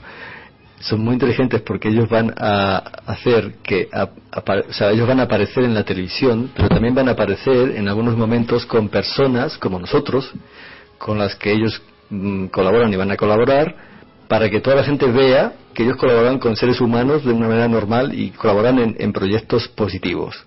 Entonces eso va- se va a filmar y se va a aparecer va a aparecer en televisión para que la gente vea que no son gente que son gente estupenda no que vienen a ayudar al planeta y que están ya relacionándose con seres humanos como cualquiera haciendo proyectos positivos. O sea, qué inteligentes no eso va a ser una forma que la gente vea realmente quiénes son ellos. Y luego van a dar un anuncio de, de que efectivamente de que va a empezar van- de que ellos van a empezar a llegar de una forma más más masiva. Y para que la gente sepa quiénes son y qué intenciones tienen. Y eso se va a anunciar. O sea que ahora quizá está llegando por canales estos de, de más alternativos, pero que luego va a ser algo que todo el mundo va a poder incluso ver en televisión, porque ya parece ser que ellos han contactado con medios de comunicación, televisiones por ejemplo, que han dicho sí cuando ya eh, quiten el control, eliminen el control de la élite oscura, eh, entonces esos medios de comunicación ya tienen las manos libres para transmitir ese tipo de, de información, ¿no? De estos seres, incluso que aparezcan los seres ahí. Ah, sí, sí, sí. Y que- Dice, dice que en el Sí. chat que, bueno, que lo, que lo invitemos aquí a la radio a la, a, seguro, a vale. extraterrestres, ¿no? De luz, ¿no? Lo, aquí lo vamos a tener, lo vamos a tener donde, donde queramos, donde haga falta. Sí, sí, sí, Claro, sí. lo- lo- eh, aquí en primicia, ahí. Sí. Bueno, Entonces, eh, pero, pero esto que estaba diciendo es muy importante. A partir del día 5 vamos a empezar eh, de una manera gradual, ¿eh? no creo que sea todo de golpe, por lo que a mí me han dicho, de una manera gradual, empezar a sentirlos cada vez más, ¿no? cada uno lo, lo puede hacer particularmente en su casa, se hace una, una y convocatoria sentir, general. una, y sentir una paz muy grande, porque una cosa que yo les pregunté a ellos también el otro día a través de esta persona les pregunté, eh, pero ¿me podéis contar qué va, qué, qué va a pasar? O sea, ¿qué va a sentir la gente? ¿Qué va a pasar? Me dijeron, ya verás, ya veréis, va a ser una paz, un- vais a sentir una paz y un amor, claro, de esa energía de ellos, ¿no? Claro, es Una que, paz eh, y un amor. es que estamos hablando y, y- en- y va a ser un renacimiento, me dijeron, un renacimiento para general. toda la gente. Estamos un renacimiento para toda la gente. Estamos hablando en plan general, Luis, pero Claro. ¿te han dicho o te han dado una primicia de lo que van a hacer realmente, aparte del cambio económico, el, el cambio eh, eh, de religión, todo esto? ¿Algo, algún mensaje que te diga vaya directamente al ajo? Vaya directamente a... Al ajo. Al ajo. sí, que te digan, bueno, Sí. vamos a hacer esto, esto y esto. Mm, eh, no sé si te entiendo bien eh, lo que me quieres decir. Bueno, eh, yo O antes... que más contundente, quieres decir tú, no, no tan... Sí, exactamente, no en plan general, sino eh, es decir, que si, si no te han dicho, bueno, vamos a empezar eh, con aproximarnos, vamos a presentarnos ahí a toda la gente Sí. y, y vamos a dar un- a unas pautas a seguir. Claro, sí, sí, eso, eso es en, en- en anuncios, van a dar anuncios en televisión, como digo, van a anunciarse en televisión, van a, decir, van a explicar quiénes son, van a explicar qué trabajo es el que están haciendo con la Tierra y el que tienen que hacer, y van a explicar cómo podemos colaborar con ellos, cómo podemos entre todos ayudar a cambiar el planeta. Eso lo van a explicar clarísimamente en los medios de comunicación, en varias televisiones, en varias televisiones. Y eso va a ser en cuanto ya sean arrestados los líderes de la élite oscura, que va a ser en breve. O sea, eso ya está en, Bueno. la, en, en la última fase. De hecho, creo que se han reunido esta Han semana. arrestado a Berlusconi, algo que no sé si hayan salido en los medios de comunicación habituales. Silvio Berlusconi ya ha sido arrestado porque le han pillado ahí en unas cosas que han hecho terribles de, de- a nivel económico. Yo sé que el club Bilderberg se- la semana pasada se reunió. Eh, estaban reunidos, no sé por- con qué motivo. No sé si económico o por alguna otra razón. Claro, porque ellos están buscando la manera de, de continuar ese, e- e- este, este sistema que ellos tienen. Pero claro, el sistema ya hace aguas por todos lados. Es decir, ya por mucho que quieran no lo van a poder. No, están intentando además, tienen todo un plan para crear el nuevo orden mundial, que sería un orden de esclavitud para, para la gente. Mm, que nos pondrían el chip famoso y todo eso para controlarnos ya totalmente y mantenernos en, en una pobreza, trabajando todo el día y con pobres, como Bueno, casi- ya, ya, ya, de como hecho, ya, ya está ocurriendo, ya, está ocurriendo ya para lleva muchos, muchos años ya ocurriendo para eso. muchos, por eso desde Porque el mira, hasta se está desde muriendo el la población de hambre. Desde el prácticamente. 2008, desde el 2008 han creado esta Claro. crisis y esta pobreza que ellos lo que quieren es es crear esa pobreza y escasez y sufrimiento en la gente, ¿no? Y luego otra cosa que también quieren hacer es crear la tercera guerra mundial, que ya se está viendo en Irán y Siria, están ahí tratando de crear ahí, pinchar, a ver si eso salta, ¿no? Para que salte. Pero ya dicen los seres de luz, a mí me han dicho claramente que eso no lo van a permitir. Es decir, que ellos quieren incluso crear ahí un- una, una guerra nuclear para que genere un montón de destrucción ahí en la tercera guerra mundial que ellos quieren, están ya intentando realizar. Pero dicen los seres luz que eso no va a ser permitido porque el plan cósmico, el plan divino ya no permite eso en este momento. Es decir, que no van, si tiran, eh, si lanzan armamento nuclear, lo van a parar y lo van a disolver. Los, porque ellos tienen tecnología más que suficiente para hacer eso. Entonces, no van a poder. Dicen que si acaso hay guerra ahí, va a ser algo muy aminorado, ¿no? Una cosa muy incipiente, pero que eso se va a parar, ¿no? O sea, que nadie tenga miedo porque hay gente que algo que había eh, alguien alguien anoche me dije perdón me, dijo alguien a través de Facebook cuando yo dije esto que iba a hacer este programa y que iba a hablar de ese tema alguien me contestó no no pero es que antes mm, tenemos que ver si va a haber guerra o no y eso ellos no nos van a no nos van a ayudar una persona que está en el tema espiritual y me sorprendió digo cómo que no nos van a ayudar es que si no nos estuvieran ayudando ya esto habría explotado hace mucho tiempo evidentemente porque los otros han intentado destruir el planeta eh, un montón de veces ¿no? y ahora están intentando si no hubiera la otra mano la mano de la luz ya esto había saltado por los aires porque cantidad de Claro, armas hay. Armas ahí un tubo, y qué curioso que, que por más que intentan muchas veces utilizarlas no las pueden utilizar al menos en la medida que ellos quieren con lo cual yo estoy seguro que mm, que eso es así porque a mí yo lo he recibido esa información y yo estoy seguro que eso va a ser así, que eso se para, que no va a haber guerra mundial. Y además nosotros también, la cantidad de gente que está a favor de la paz ahora es mucho más que hace unos años. Ya pasó cuando lo de la guerra esta de, de Irak y todo esto, ¿no? que salieron millones de personas protestando contra, no sé si fue la de Irak, una de estas guerras, sí, ¿eh? la de Irak creo que fue, ¿no? La dirán, ¿no? La del Golan.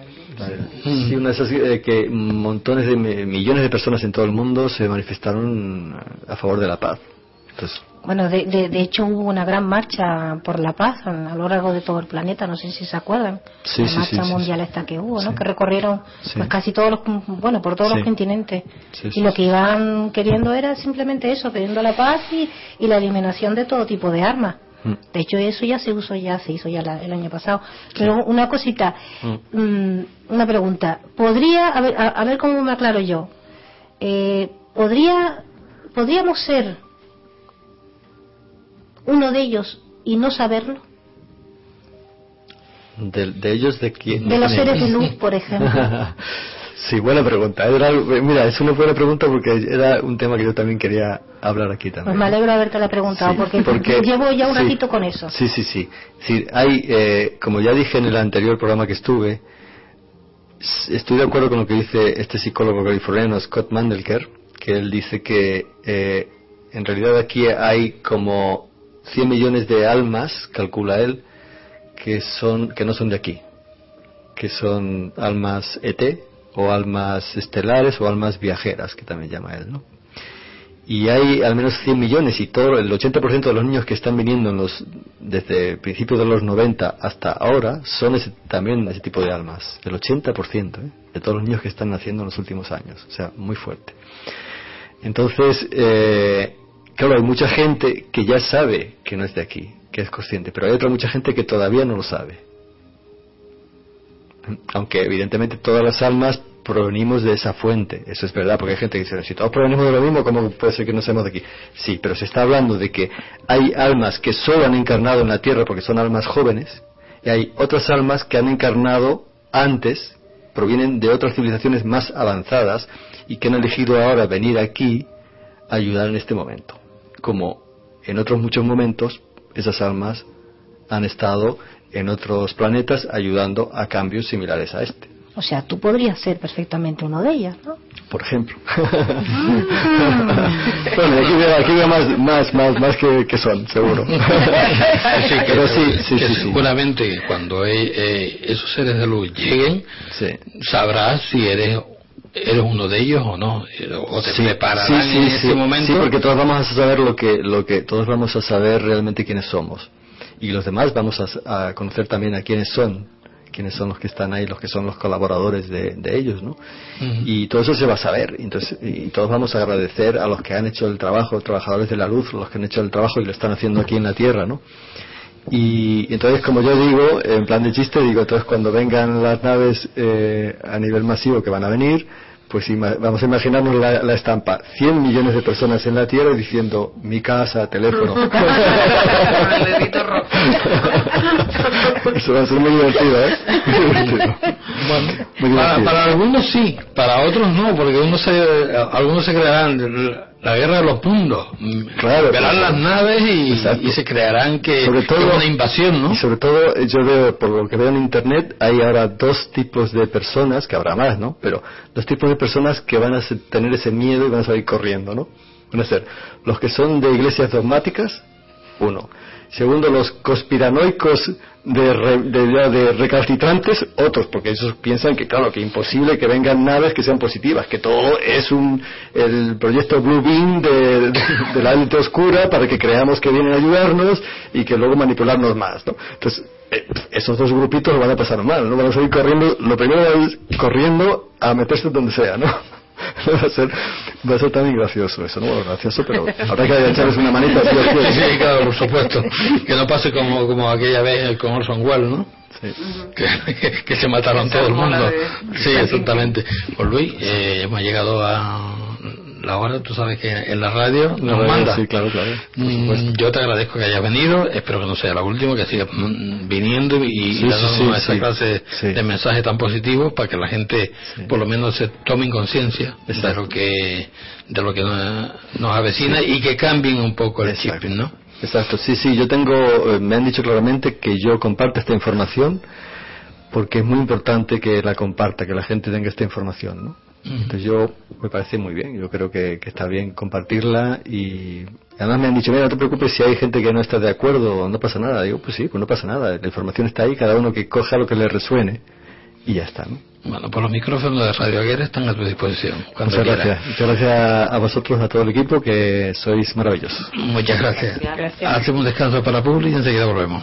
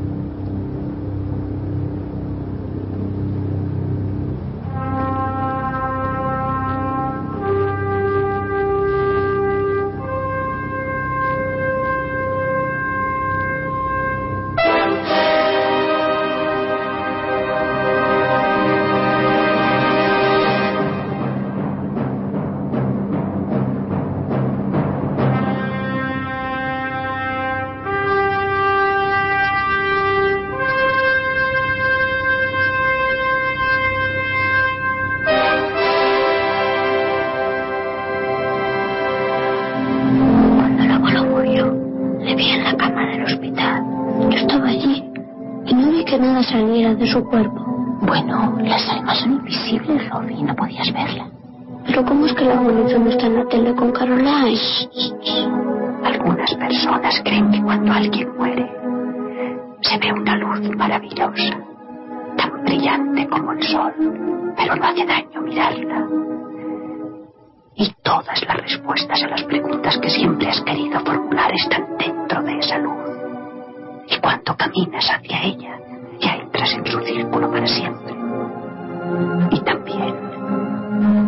personas que mueren, pero no saben que han muerto. ¿Creen que todavía están vivas?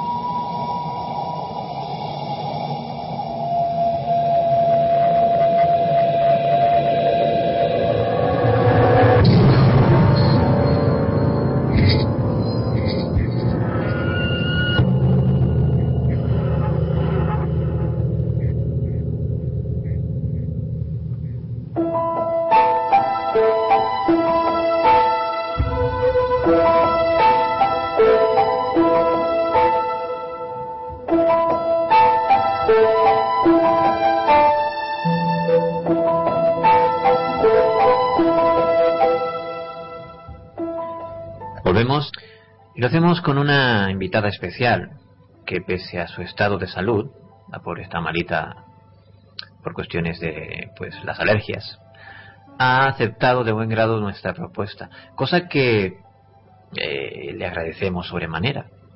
Ella es escritora, autora de dos libros, el de más reciente publicación es una novela titulada de Gianni Bardot. Es especialista en grafología y angiología y también ha tenido tiempo para dedicarse a la divulgación de sus investigaciones en el arduo proceso de documentación de una nueva novela eh, que pronto saldrá a la luz, sobre todo en el ámbito de la física cuántica. Colaboradora de nuestra revista digital y por supuesto es una muy buena amiga del equipo de Clave 7. Claudia Burke, muy buenas noches. Buenas noches a todo el equipo de Clave 7 y a los oyentes y un placer estar aquí de nuevo con vosotros, que ya hacía algún tiempo que no venía por aquí. Muchas gracias por invitarme. Gracias a ti por, por dejar que te secuestremos por unos minutos para nuestros oyentes. A ver, Claudia, cuéntanos de qué nos vas a hablar esta noche. Pues Carlos, verás, tanto tú como los oyentes seguramente habréis oído historias sobre cómo ocurre algún fenómeno extraño, aunque bueno, pueda tener una explicación natural, pero que no sea usual. Y a los pocos días una persona fallece y lo relacionamos con las señales entonces recibidas. Esto sería una señal antemortem. Bien, pues también existen situaciones concretas donde caen objetos o sentimos algo especial, un teléfono suena, un timbre, una campana u otras señales. ¿Cómo lo puede llegar a ser una impresión especial? Y luego sabemos que eso ha ocurrido justo a la hora o en el momento que alguien cercano a nosotros ha fallecido. Entonces estaríamos ante un caso de señales in mortem. Luego están aquellas señales, mensajes o sucesos que recibimos y asociamos con una muerte después de que alguien ya haya fallecido. Suelen darse en la mayoría de los casos hasta los 10 meses aproximadamente después de que alguien haya fallecido. Es bastante raro que sea más allá de los 3 años, aunque también hubo casos, ¿no? Bueno, aquí estaríamos ante las señales post-mortem. Y de todo ello, pues es de lo que quería hablaros esta noche. Entonces, según este planteamiento, eh, nuestros seres queridos, aquellos que han fallecido, pueden entonces eh, comunicarse con nosotros? Este es un tema del que habitualmente no se habla en forma abierta. Quizás por un preconcepto de que si uno, por ejemplo, escucha voces, pues es un signo de trastorno psíquico o si ve algo fuera de lo común se considera que está alucinando. Sin embargo, entre la gente que ha sufrido pérdidas, este tipo de experiencias son mucho más comunes de lo que uno puede creer. Ahora no podemos preguntar si estas experiencias son productos de un deseo, de, de imaginación de la persona que está sufriendo de un estado alterado de estrés o de debilidad o congoja, o si es simplemente una comunicación real de un ser que ya ha partido. Esto no es fácil deducirlo. Una cosa interesante que apuntaría a la realidad de estos hechos es que la persona fallecida no siempre se comunica con el familiar o el más allegado, que en teoría sería el que estaría más propenso a alucinar debido al estrés o la necesidad de contacto. También es llamativo que estas comunicaciones suceden generalmente como eventos únicos, no se repiten a diario, no suceden cada vez que la persona esté debilitada, estresada o muy sensible. A lo que vamos, eh, suponiendo que la persona que ha quedado viva está en un estado tal de ansiedad y estrés que provocaría una alucinación, lo que uno esperaría encontrar es que en cada pico de estrés o agudo dolor la experiencia de la visión se repitiera. Y en la mayoría de los casos esto no sucede. Por el contrario, muchas de estas experiencias han tenido lugar días o meses después de la partida del ser querido, rara vez después de años, como he dicho, aunque pueda suceder. O sea que no coincidiría con el momento de mayor shock emocional que sigue a la muerte. La cosa se pone interesante cuando esas señales o informaciones recibidas constatan algún dato desconocido en la realidad. Ahí no podemos de ningún modo considerar la alucinación, el shock o la, enfermedad mental. Entonces, mm, eh, descartando pues que se trate de un fenómeno de la mente, por causas psicológicas o traumáticas, eh, creo que fue eh, eh, Frederick Meyers, que fue el fundador allá por siglo finales del siglo XIX de la a ver si lo digo bien Society for Psychical Research en Gran Bretaña quien le acuñó el, término a este tipo de, de sucesos de apariciones críticas pero bueno, Claudia, dime, eh, ¿por qué crees que sucede esto? ¿Qué interés puede tener un fallecido en un familiar fallecido en dar esas eh, señales, en, querer comunicarse con sus allegados? Claramente pienso que lo hacen para decirnos a las personas cercanas, a ellas o queridas, estamos ahí, seguimos existentes. Imagínate, Carlos, que tú pues quedarás encerrado en un lugar detrás de un cristal divisor, pero ese cristal hace que tú puedas ver, percibir a los demás, escucharlos. Sin embargo, el ventanal para ellos, para los otros, es opaco, insonorizado. Bien, pues no te desesperarías para llegar a los que más quieres, más si ellos creen que has desaparecido para siempre. Imagínate cómo te sentirías sabiendo que te van a olvidar, que para siempre se ha pensado que, bueno, que tu muerte es el fin, ¿no? Yo mm, puedo reproducir empáticamente ese sentimiento de angustia de los fallecidos, pero existentes en una realidad muy, muy cercana a la nuestra. Entonces, en, en su desesperación, pues yo pienso que harían lo posible a través de sutilezas para que tú les adviertas, para hacerte saber, oye, mira, estoy bien, no me olvides, te veo, existo, te protejo. Piensa que en esa otra realidad se alcanza con, con seguridad una visión más amplia sobre el conjunto de la realidad que aquí, en este lado del espejo. Por así, decir, por así decirlo, a nosotros nos está vetado. Entonces es normal que desesperadamente intenten llegar a nosotros. ¿Y cuánta gente crees tú que ha tenido este tipo de experiencias? Sé que se han, se han eh, publicado eh, algunos libros acerca de, este referente. Uno de los más eh, conocidos eh, viene, viene, de la mano de, del mucho más conocido eh, médico Raymond Moody. Pero cuéntanos un poco, ¿qué, pues eso, ¿cuánta gente ha tenido ese tipo de experiencias? Bill y Judy Guggenheim, que son una pareja de investigadores que han llevado a cabo un estudio encuesta sobre comunicaciones después de la muerte en Estados Unidos, han llegado a la siguiente conclusión. Basado en nuestra investigación, dicen, estimamos en una forma conservadora que al menos 50 millones de americanos o el 20% de la población de Estados Unidos ha tenido una o más experiencias de comunicación después de la muerte.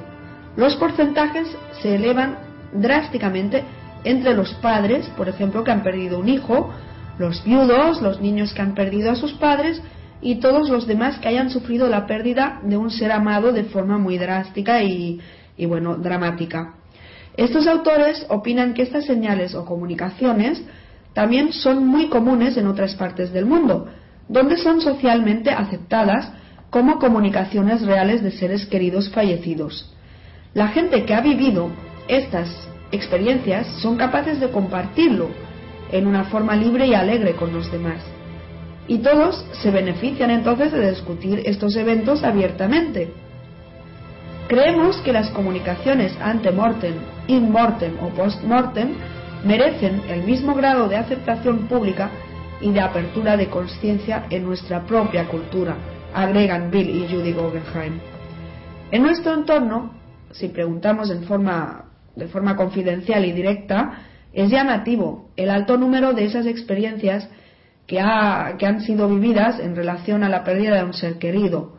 Si bien son experiencias que, por lo tanto, podríamos considerar habituales, encontraremos que, es, que existe una gran resistencia a hablar de ello.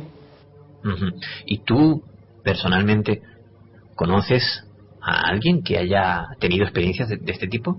Sí, así es, Carlos. De hecho, empecé con ahínco con el asunto de la investigación de estos fenómenos a raíz de una experiencia propia con mi padre fallecido que me envió varias señales totalmente perceptibles.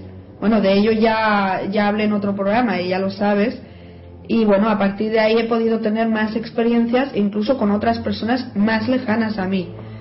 Tanto es así que parece ser que se ha desarrollado en mí una especie, como te diría, de capacidad de traducir las grafías o datos que me llegan como una sensación, sí, como una sensación se podría decir, para plasmarlo en palabras y desde ellas en datos acerca de insistencia de estos fallecidos bueno, no quiero decir que es mediumidad, pero sí es un poquito rayante a ella, ¿no?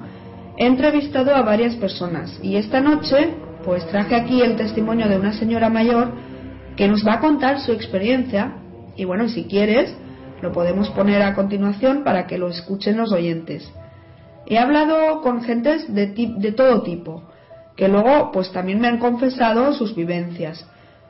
Eh, recuerdo ahora otra tía abuela mía alemana que me contó durante la, que durante la Segunda Guerra Mundial, cuando algunos soldados habían fallecido a la vez y que pertenecían al, pueblo, varias de sus viudas habían visto caer objetos, un jarrón, botellas, sin ser tocados de ninguna manera, como si realmente de una señal colectiva se tratara, a la hora justa cuando ellos murieron fusilados. Es algo que luego se comentó en el pueblo, por lo bajo, se entiende, hasta años después. Y bien, pues hay centenas de experiencias al respecto y que me han contado en primera persona. Pero si quieres, vamos ahora con lo que traje esta noche. ¿De acuerdo? Adelante.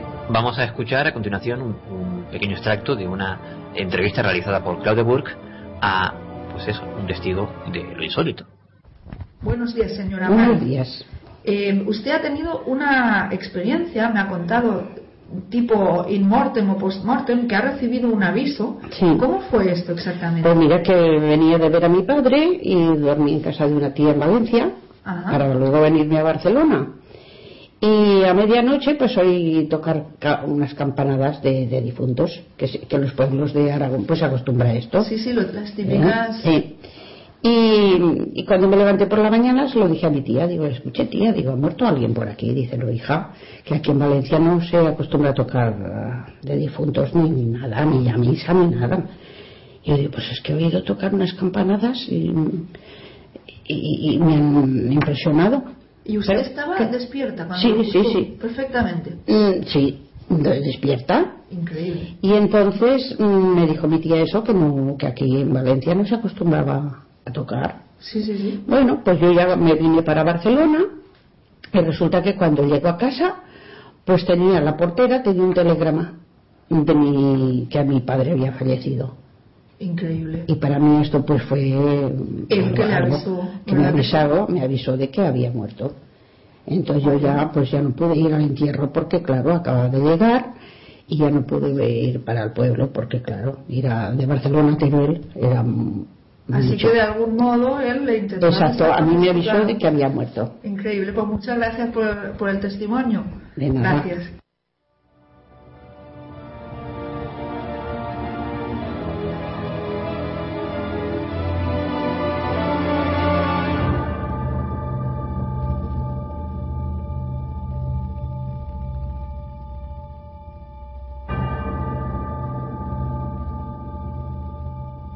Interesante documento, Claudia.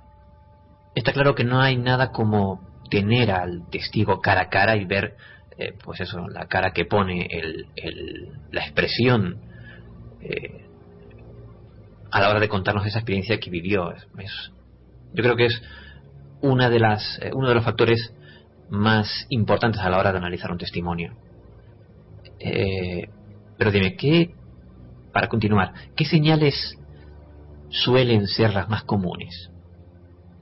¿Habría algún tipo de clasificación eh, en este sentido? En efecto, puede hacerse. Distintos tipos de posibles comunicaciones antes, en o después de la muerte, que más inusualmente han sido, sido reportados, pueden presentarse solas o también en combinación entre ellas. Voy a enumerar las más frecuentes. Por ejemplo, las luces parpadeantes o comunicaciones a través de los fenómenos físicos y eléctricos.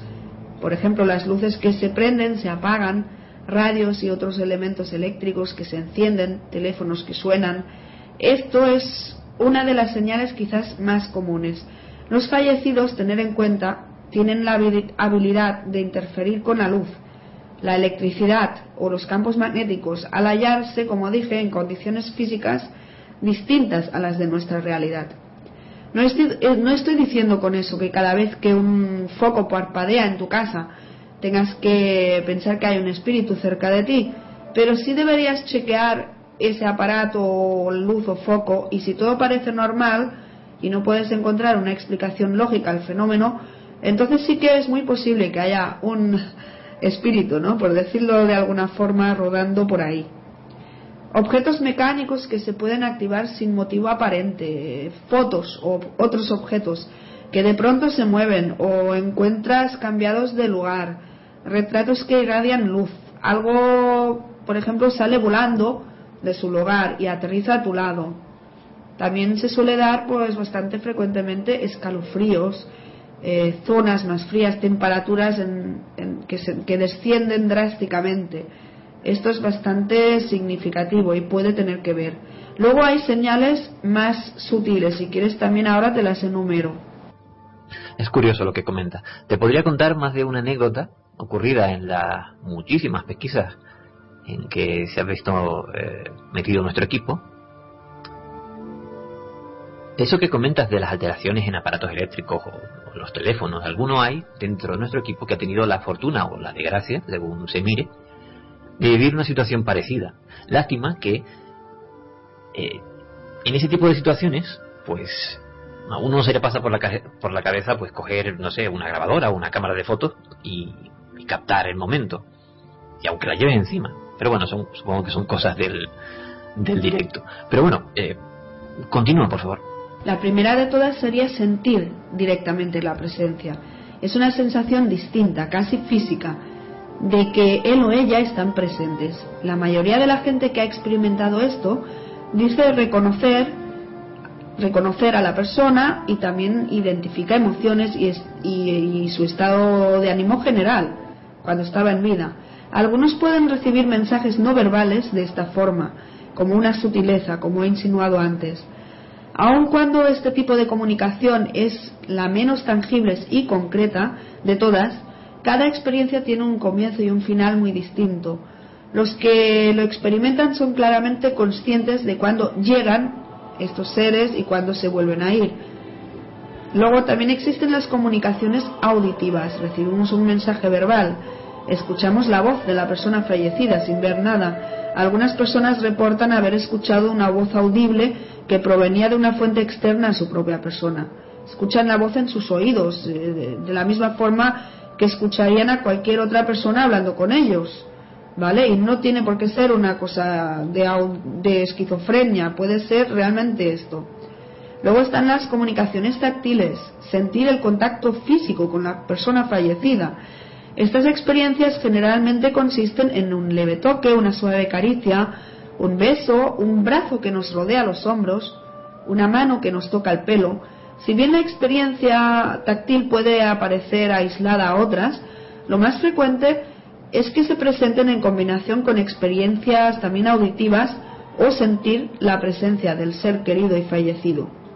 Luego están las comunicaciones olfativas, como es oler una fragancia específica que puede ser asociada a esa persona fallecida.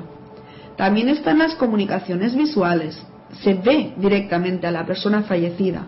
Dentro de este tipo de experiencia se puede hablar de apariciones parciales o apariciones completas. En la primera, la persona es capaz de ver solo una parte del cuerpo de la persona fallecida, o si la, la ve entera, no la ve del todo sólida, digamos. Dentro de esta clase de formas de percibirlo, se encuentra el ver al ser querido como una luz brillante, como una cara dentro de una luz brillante o cosas así. Hay bastantes formas de ver, ¿no? Y muchas veces ocurren entre sueño y realidad, no siempre en la realidad. Lo más frecuente, eh, más frecuente es en estado duerme-vela. También existe la comunicación en forma de visiones, es decir, se ve a la persona fallecida como en una foto, como entre dos dimensiones o como un holograma de tres dimensiones, como una imagen flotante. Pueden ser vistas en forma externa o como una visión interna. Las visiones externas se experimentan con los ojos abiertos y pueden ser comparadas a la visión de una diapositiva o un vídeo proyectando eh, proyectado enfrente nuestro, suspendido en el aire. Las visiones internas son, internas son vistas con la mente, con los ojos abiertos o bien cerrados. Estas visiones están generalmente compuestas por colores muy vividos y brillantes, que irra- irradian su propia luz, similar a lo que podríamos percibir si viéramos una imagen en un vidrio coloreado. Luego están también las comunicaciones en, en estado de ensueño, que es el estado duerme-vela, que es lo más frecuente, que suceden en el momento, como he dicho, que se está uno durmiendo justo cuando estás despertando. En este estado de ensueño alfa se alcanza espontáneamente al dormirse y al despertarse. También puede ser inducido por prácticas de medición, hipnosis o profunda oración. Hay gente que lo alcanza así. Es importante destacar que las experiencias de comunicación tienen esencialmente las mismas características, ya sea que se experime- experimente en estado despierto, de ensoñación o dormido. Y la comunicación a través de los sueños también suele darse con muchísima frecuencia. Solemos soñar cosas con esa persona fallecida y recibimos literalmente mensajes en el sueño. Es quizás la forma más, más fácil para ellos de comunicarse, aparte de los aparatos de luz eléctricos. Y existe también la comunicación durante una experiencia fuera del cuerpo. ¿Eh? Podemos entrar en hipnosis, en trance, en un estado pues de duerme vela y salirnos del cuerpo y encontrarnos con las personas fallecidas que nos están dando algún tipo de mensaje o advirtiéndonos de que están ahí. Y por último, que es lo que antes he incluido en la comunicación con aparatos eléctricos, es la comunicación por medios de teléfono. ¿De acuerdo? Se han recibido auténticas llamadas de teléfono. De hecho, hay una parafonía grabada con una llamada de teléfono de un ser fallecido.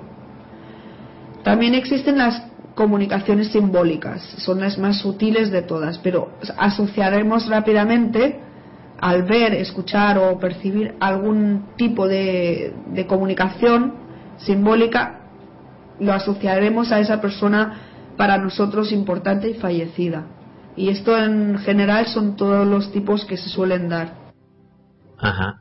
De esto último que has comentado, las compañeras, las, eh, chicas sensitivas del equipo, tenemos dos compañeras que, bueno, tienen esa sensibilidad, esa, esa capacidad que tú comentas de percibir eh, este tipo de, de eh, entidades o- y, bueno, digamos que alguna de ellas podría darte más de un ejemplo de lo que, de lo que acabas de comentar.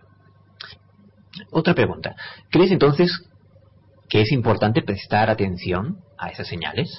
Pues opino que sí, que es muy importante tener en cuenta todas estas sutilezas que pueden llegar del más allá, puesto que, como he dicho, qué triste cuando desapareces y nadie te hace caso y nadie quiere pensar que sigues ahí. Eso sí, yo siempre pienso que no debemos buscar abiertamente la comunicación con los fallecidos, no debemos provocar estas situaciones, sino sencillamente quedarnos atentos a cualquier señal que podamos interpretar. Simplemente se trata de esto, no cerrar esa posibilidad, porque ellos están ahí, pero claro, también hay otras cosas que están entre ellos, en esos otros mundos sutiles hay muchísimas existencias, entonces no es bueno comunicarnos o intentar hacerlo, porque nos pueden contestar otras entes que no sean ellos. Así que simplemente estarse atentos a todo lo que pueda llegar, solo eso. Bueno, Claudia, creo que llega el momento de terminar. Sé que mañana tienes que trabajar desde muy temprano y, bueno, no queremos quitarte más horas de sueño. Quiero darte, personalmente y de parte de todo el equipo de Clave 7, las gracias por haber eh, estado esta noche con nosotros y por compartir estos misterios con nuestros oyentes. Muchas gracias a ti, Carlos. Muchas gracias a todos vosotros. Y ha sido un placer estar aquí. Espero volver muy pronto. Y sobre todo perdonad mi voz que realmente la tengo un poquito mal, ¿eh? Y esto es porque, bueno, estos días estoy con muchísima alergia. Me disculpo por ello y muchas gracias por todo. Hasta muy pronto. Ah, no te preocupes. Seguro que nuestro, nuestros oyentes comprenderán el esfuerzo que has hecho hoy por estar aquí pese a eso de, tu alergia. Además te lo dice, te lo dice un alérgico, que también últimamente estos climas de aquí de Canarias no han sido muy propicios para, para ello. Recibe un gran abrazo de todo el equipo de Clave 7.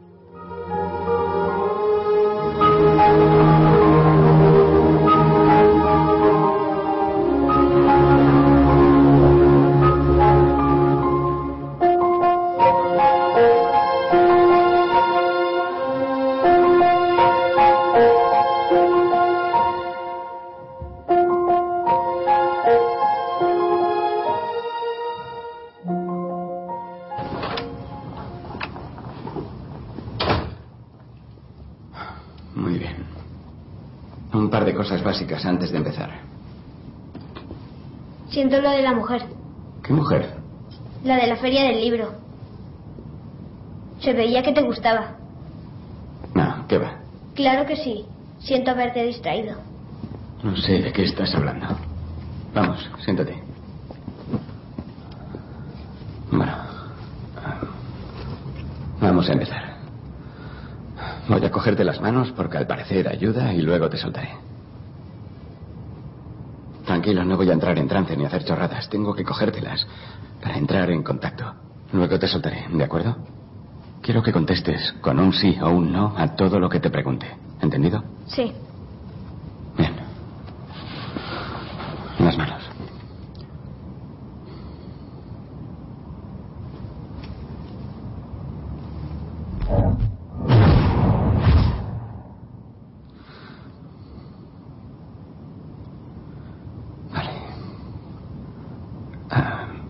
¿Alguien cercano a ti ha fallecido?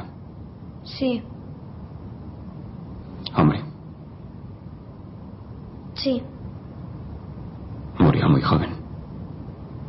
Sí. ¿Es tu hermano?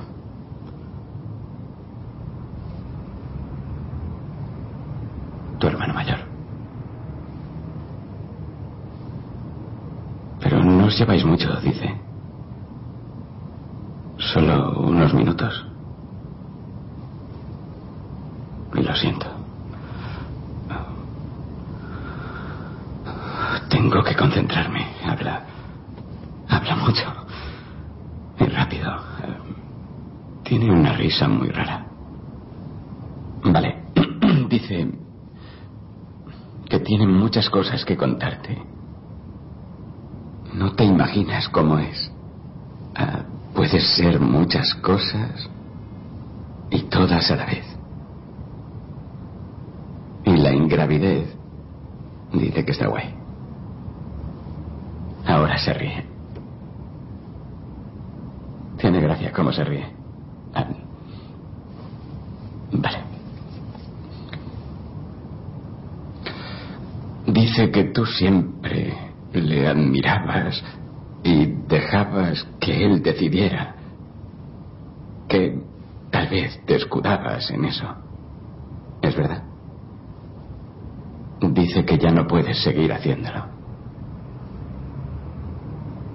Ahora estás solo.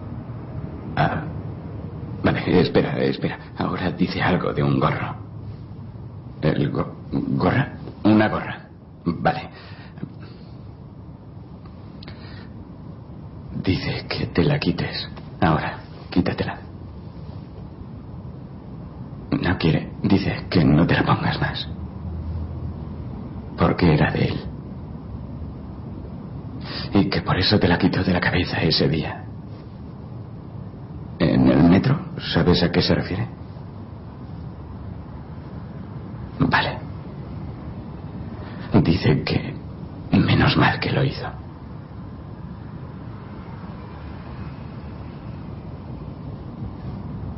Y que es la última vez que va a cuidar de ti. Lo siento lo- Vaya. Lo siento, le estoy perdiendo. Se, se va, quiere irse.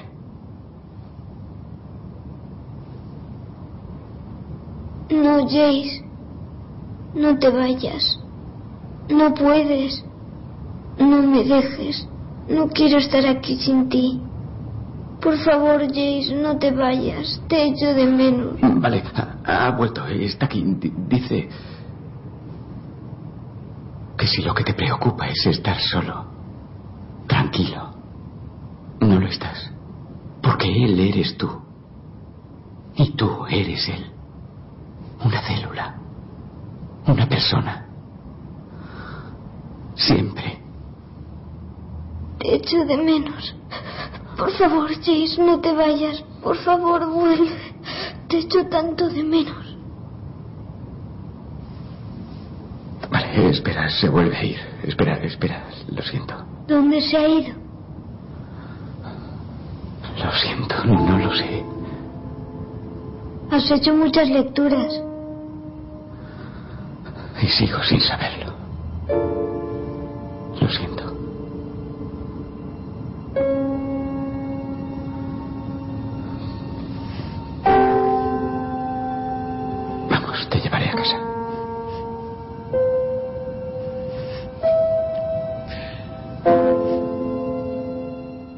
Después de esta entrevista tan interesante a Claudia Bub, eh, yo que ya nos falta un minutito casi, ¿no? Mm, Dos minutitos, quería comprometer a Luis a que algún día, algún día nos hiciera una regresión aquí en directo. No sé a quién, no sé qué. Bueno, tendré que, que mirarlo porque aquí está todo el mundo con Pues mira, ganas de eh, hacerlo y grabarlo aquí Me has leído el pensamiento, porque venía yo pensando ahora para contaros, deciros, proponeros después del programa, proponeros hacer regresión, os invitaba a una regresión a todos vosotros, claro, individualmente, porque grupalmente ya es más complicado. digo, digo yo. Pero sí, sí, tenía esa idea, ¿no? De que eh, hacerlo y grabarlo y luego traer la grabación. Claro, sería interesantísimo, Muy ¿eh? interesante. Una Sí. regresión a clave 7. Claro, Muy interesante. claro, muy interesante. Clave 7 y en clave 7. Y en clave Y en clave siete. siete. Bueno, eh, esa propuesta queda en el aire. Eh, mu- muchísimas gracias a todos. Hasta la próxima semana. Que sean muy felices. Buenas noches. Buenas noches. Un abrazo. Contacta con nosotros. Envíanos un email a clavesieteradio.hotmail.es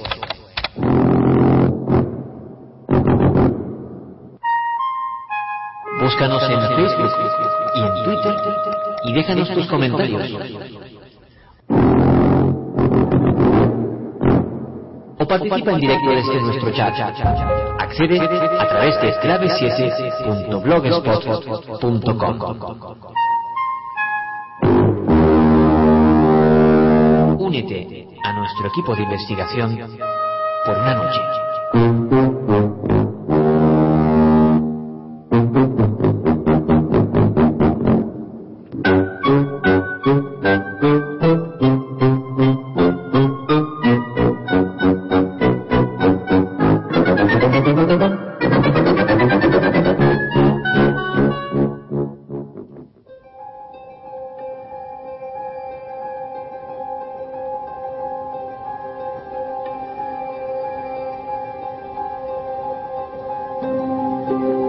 Revista digital Clave 7. Una publicación de la Sociedad Atlántica de Investigaciones Parapsicológicas Clave 7. Todo el misterio desde tu ordenador. Búscala en www.clave7.blogspot.com